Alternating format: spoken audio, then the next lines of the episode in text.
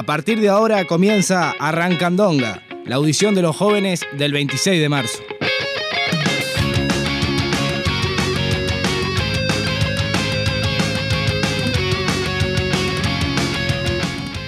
Muy buenas a todos, bienvenidos a una nueva audición de los jóvenes el 26 de marzo en CX36 Radio Centenario.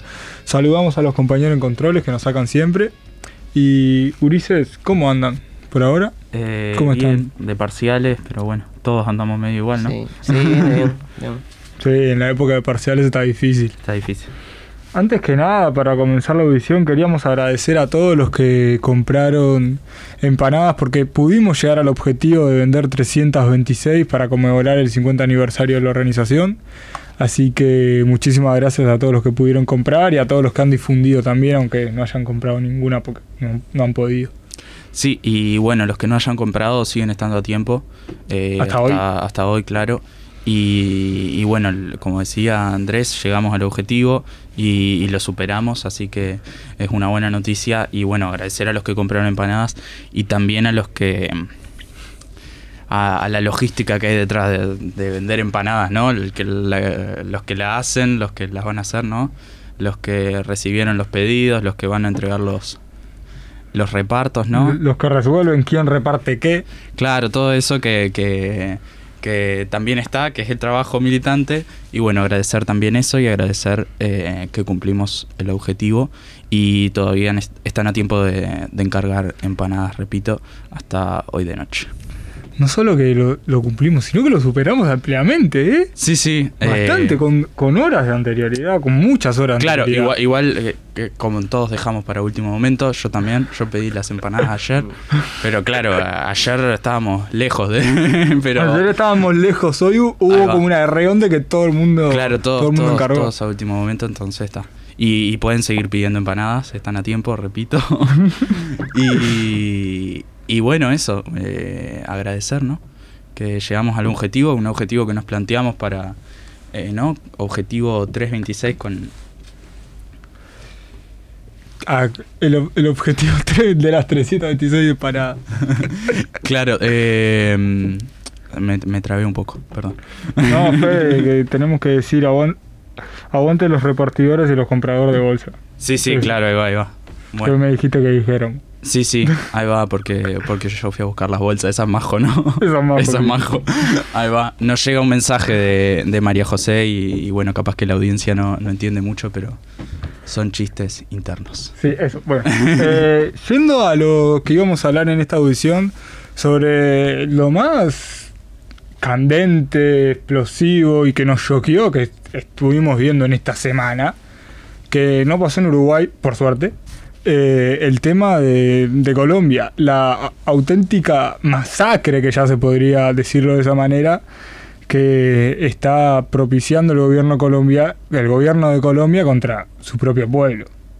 Que ya no es solo la represión policial y militar que se hacía en las manifestaciones y se sigue haciendo, porque las manifestaciones aún se están convocando y las están reprimiendo más dura que antes, sino a su vez también eh, que a la propia gente que está dentro de sus casas, a la gente que está en la mismísima calle, los, ta- los tanques se están disparando, los militares, los, eh, los militares de los propios helicópteros, incluso las milicias paramilitares que tiene el gobierno, que son militares de civiles que están secuestrando gente des- y desapareciendo, Infiltrando marchas in- también. infi- infiltrados en las marchas.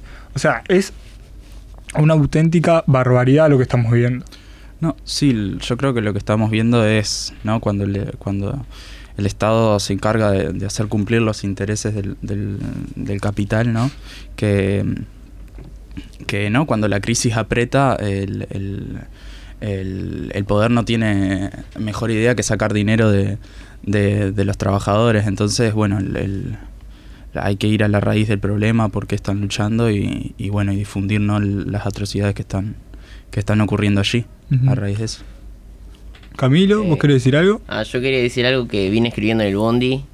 Y bueno, está. Es como un mini análisis que estaba haciendo de la situación en Colombia, más que nada enfocado un poco a la historia. Mm. Y porque en los últimos años se hablaba del- de los asesinatos a sindicalistas por parte de paramilitares. Pero no es algo nuevo en Colombia. Esto pasaba desde antes de las insurgencias y la Guerra Fría y demás. Nace cuando recién llegaban las empresas norteamericanas que contrataban asesinos a sueldo para eliminar sindicalistas. Y es por eso también que nacen las, las insurgencias después. Y Colombia siendo un territorio de influencia, son eh, siendo un territorio de influencia, son más, más las razones por las que Estados Unidos implanta bases militares y establece el tipo de gobierno de su conveniencia. O sea que eh, Estados Unidos manipula a, a los gobiernos y al, y al tipo de status quo que tiene Colombia por también por sus, su- o sea, sus Por sus propios Claro. intereses, ¿no? Sí, sí, Es el, es el país de América con más bases norteamericanas. Sí, y así evoluciona el Estado colombiano hasta el día de hoy. O sea, eh, todo lo que pasa ahora, todo lo que hace que pase lo que pasa ahora, además de las puntualidades actuales, es eso. Cómo viene evolucionando. No es algo nuevo en Colombia ni... No es algo que ocurrió la semana pasada y explotó hoy. Claro, además que se venía con, con asesinatos de dirigentes sindicales, de, de luchadores sociales que, que eran decenas, no sé si centenares en, en estos, en estos últimos años. Centenares, diría, creo que hasta centenares. Mm. Eh, esto también, como decía Camilo, que no es algo de ahora, sino que viene de la, de la, de la propia formación del Estado colombiano, tenemos que entender que la clase dirigente colombiana, cuan- cuando Colombia se conforma como un Estado independiente, la, la Colombia que hay ahora, no la gran Colombia, ent- entre comillas, la Colombia actual, eh, viene de que las élites eran terratenientes que tenían sus propias plantaciones, en donde había mano de obra literalmente esclava eh, en esas misma- mismas plantaciones que comerciaban con Estados Unidos. Ahí surge por primera vez el intercambio y donde empiezan a ver los intereses norteamericanos en el actual Estado colombiano, que han seguido evolucionando hasta lo que es ahora. Eh, hay un personaje muy reciente en la historia colombiana que fue presidente, que capaz todos lo conocemos, que es el señor Álvaro Uribe, que eh, en la época de Pablo Escobar, Pa- Álvaro Uribe era uno de los narcotraficantes que estaban en las listas de la CIA eh, para proseguir en el estado, en el estado colombiano.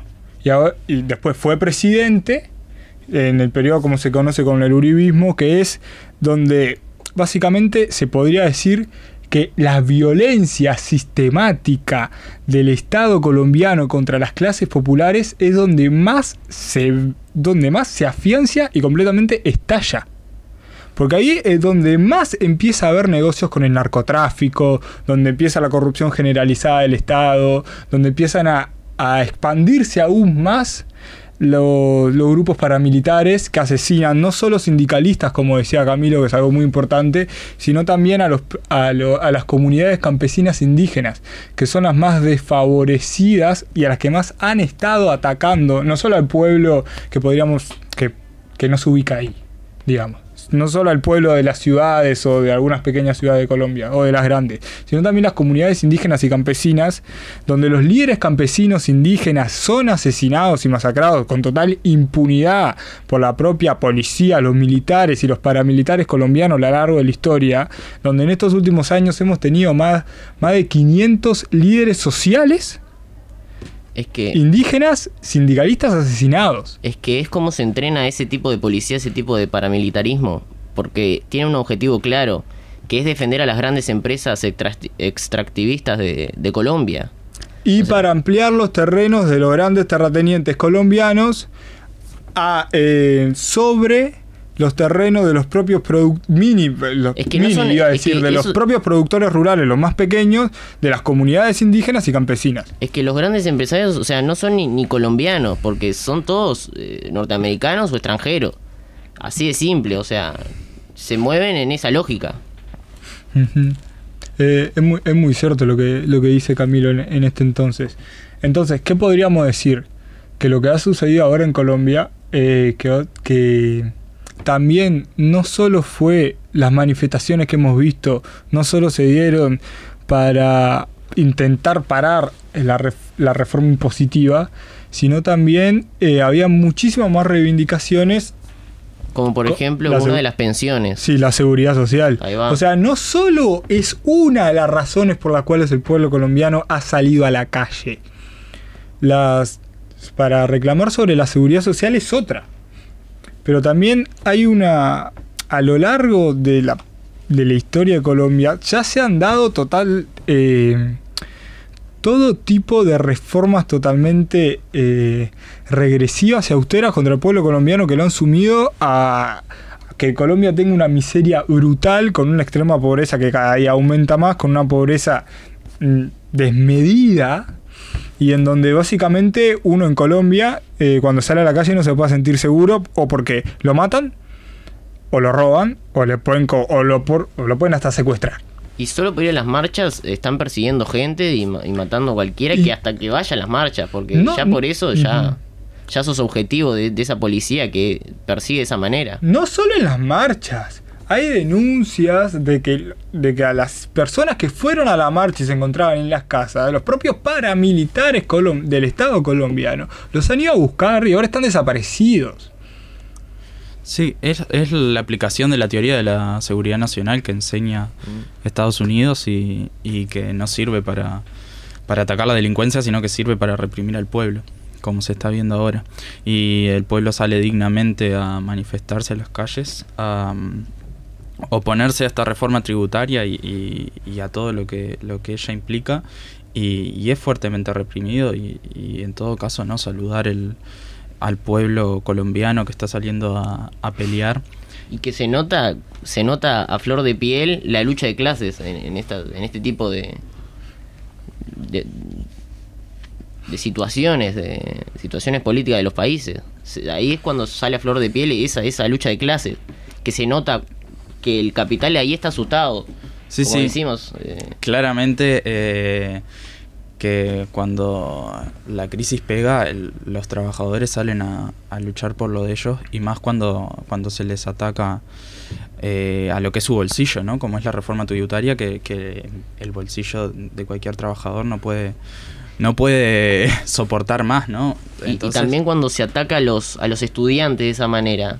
Los estudiantes son jóvenes que, que tienen la- las habilidades, digamos, como para salir y, y- y hacer cara de esa manera, de la que están haciendo también. Que e- es muy... Sí, ahí, ahí hay un pueblo que se está plantando fuerte y, y se puede trasladar, ¿no? Como al, al ámbito continental, ¿no? Como se vio en Chile, eh, Una cosa, también como vimos en Ecuador en el 2019, como vimos en Ecuador, claro, porque también el, el continente eh, es un continente desigual, o sea, es América Latina. es que América Latina, incluso más que África, es el continente más desigual del planeta. Donde tenemos los más multimillonarios que puedan existir y en muchísimos países a personas viviendo Sí, sí, en decenas de situaciones millones de... absolutamente de pobreza, pobreza, más sí. que ex- extrema. Y en Colombia, Inhumana, en Ecuador, sí. en Chile, que para los liberales Chile es un ejemplo por el modelo económico, pero nunca ven las consecuencias de la marginación extrema que sufren muchísimas de sus poblaciones, ahí es donde más se nota esta miseria. Sí, y, y bueno, no, de alguna forma el ejemplo nos enseña, ¿no? Y, y ojalá pueda tener eh, buen puerto todas estas movilizaciones y esta lucha. Y, y bueno, Y sí, también ver eso, que en, Latinoamérica cómo los países son tan parecidos unos a otros. Son, tienen las mismas, o sea, los mismos problemas, casi, o sea, por ejemplo, Uruguay y Colombia tienen la tienen algo en común que es que, por ejemplo, la seguridad social eh, está siendo atacada. Y esto no, no solo pasa en, no solo pasa en Uruguay no solo pasa en Colombia sino que pasó en Chile y, va pasando. Son cosas que se repiten a lo largo de todos los países de Latinoamérica. Sí, y también de, decir lo de lo del bloqueo mediático, ¿no? O, o lo blindado que está mediáticamente el, el gobierno colombiano, que, que a pesar de, de todo esto que, que estamos viendo, que lo vemos generalmente por las redes sociales, que es lo que nos llega, eh, las noticias son bastante laxas y bastante... eh, sí sí acomodadas, ¿no? Arregladas para, para que no para que no se vea mucho, ¿no? Claro. No atacar mucho al, al gobierno colombiano y no y en ese sentido también la, eh, que el gobierno uruguayo no se haya expresado de ninguna forma. los grandes medios de incomunicación es que el bloqueo mediático no solo oculta lo que pasa, sino también intenta desviar la atención. Porque eh, atrás de las manifestaciones, por ejemplo, salí, eh, los medios, com- los medios, muchos medios de comunicación colombianos están diciendo que atrás de las manifestaciones, uno, o está la FARC, o está el, el ELN, o están más guerrillas, Claro. más guerrilla de Colombia, o en propio, incluso el gobierno de Venezuela, de Cuba, Que eh, esto Sí, es algo sí. que Sí, siempre se- evidentemente siempre se se, dice hace. eso, ¿no? Siempre. Siempre se dice, es evidentemente, siempre se hace Y- para intentar desviar la atención de por qué este- estamos en esta situación de conflictividad masiva social en Colombia. Y en el caso de- del LN es para meter miedo, ¿no? Para meter miedo de que si, si salís a la calle a protestar, sos un terrorista o demás. Sos Que- un rebelde, claro, un rebelde, subversivo. claro. que, que- que sale con, con las armas, digamos. Sí, en realidad es, es pueblo que está saliendo Claro. a luchar por lo, por, lo, por lo de él y por lo que le corresponde. Es una manera de sí. asustar. Eso está claro. También hay otra, otra noticia que creo que fue hoy. Diga la Lo de, los noticia. cortes, lo, de, lo de los cortes de luz y los servicios de internet. Ah, bueno, sí. para que, sí, sí, sí. básicamente para que la gente no pueda mostrar por redes sociales lo que está pasando, porque al mundo lo que está llegando es por las propias redes sociales. Y también las movilizaciones, por ejemplo, para que se les haga más complicado movilizarse, pero igual eso ya se sabe que no, no es de las maneras más efectivas. Sí, y además que las movilizaciones están siendo esporádicas en, en todo, en todo el país y en la capital y, y, y eso por más que, que hagan eso no, al pueblo no, no lo va a parar. No, no solo que no lo va a parar, sino que muestra al grado donde, don- hasta donde tuvo que llegar el gobierno colombiano. Porque evidentemente eh, este tipo de medidas se toman para evitar mostrar la masacre que está sucediendo. Sí, sí, Sí. claro. Entonces, por, por una, por una parte, para poder resumir el contexto por qué sucede todo esto y por qué la gente no puede apreciar las horribles calamidades que está, que está pasando es, eh, tenemos una estructura económica de- del propio Estado colombiano servir a los te- intereses de los terratenientes y las multinacionales extranjeras, no solo norteamericanas, donde el propio Estados Unidos tiene interés en Colombia por, por el enorme negocio que presenta el narcotráfico.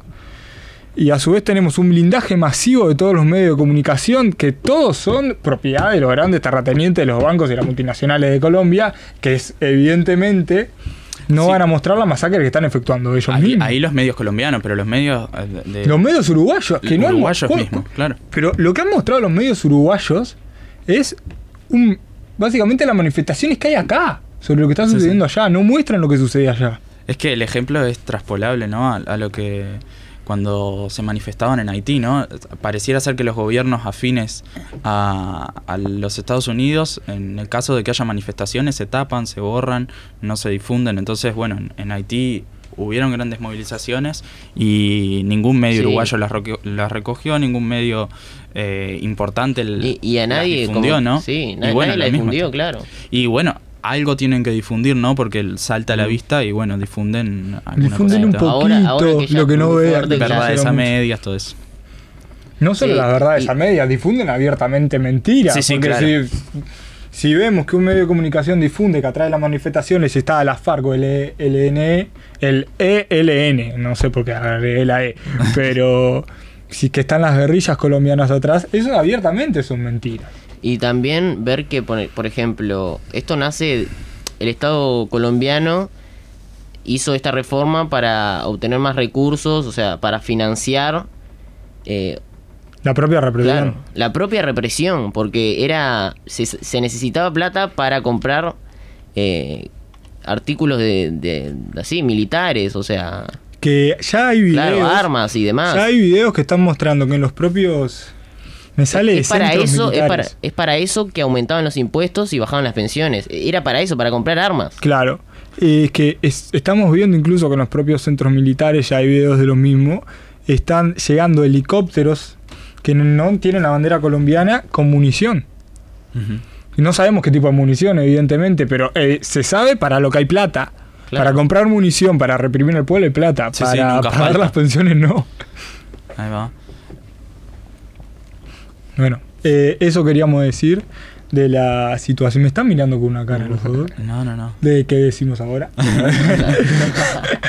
Yo hoy estoy medio, medio trabado para, para hablar Nada, fluidamente. mentira. Pero era, pero era algo de que, que queríamos nombrar, que queríamos básicamente explicar un poco por qué estaba sucediendo esto, eh, qué es lo que está atrás, el blindaje que hay de lo que está, de lo que está pasando.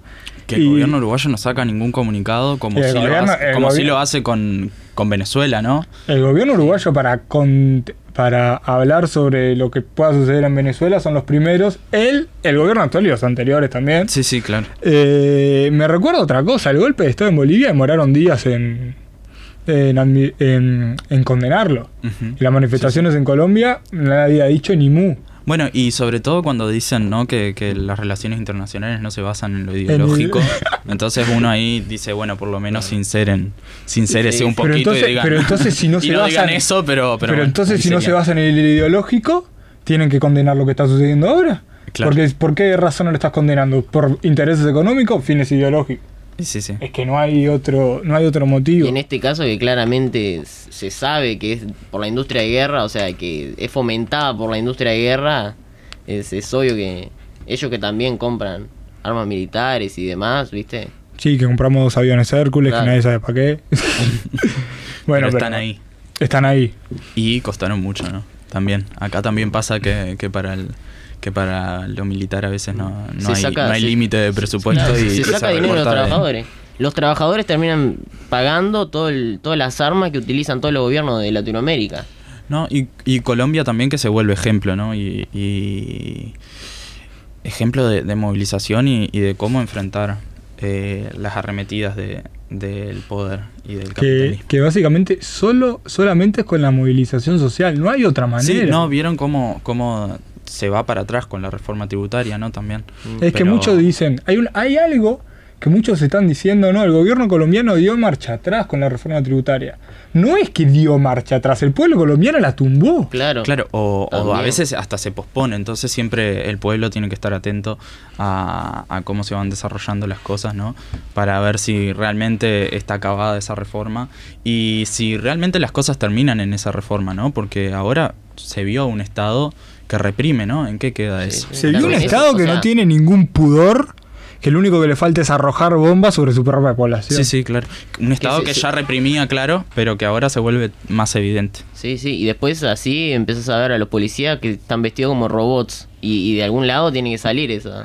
Sí, sí, claro. Y bueno, infiltrados también, como decía. Sí, e e infiltrado, financiamiento del narcotráfico, de la DEA, que todo el tema del narcotráfico en Colombia empezó a incrementar con la DEA, que supuestamente está en Colombia para combatir el narcotráfico, algo medio... Sí, y cómo, cómo acá se la quiere traer también a la DEA, ¿no? Hay que ver Sí, eso. están Sí, hablando sí. con- de combatir el narcotráfico en, Uru- en Uruguay a través de eso, pero digamos, Colombia es el mejor ejemplo. Sí, Cada sí. vez que la DEA o Estados Unidos pone sus bases militares en un territorio, el narcotráfico se dispara. Es que, Si eso fuera la solución para el narcotráfico, Colombia debería estar... es que también otro ejemplo es, Haití. Yo siempre me metí que es que el 10% de la droga que llegaba a Estados Unidos provenía de Haití, siendo este el país más militarizado, ¿no? Que tenía la, la MINUSTA en su Sí, territorio. sí, sí. Entonces ahí hay que ver si, si realmente están para, para mm, atacar al negocio de la droga o para Son, son sus, tácticas imperialistas, o sea, e- es obvio lo- lo- las cosas que, que hacen, lo hacen con un manual que ya es, es conocido, ya se conoce.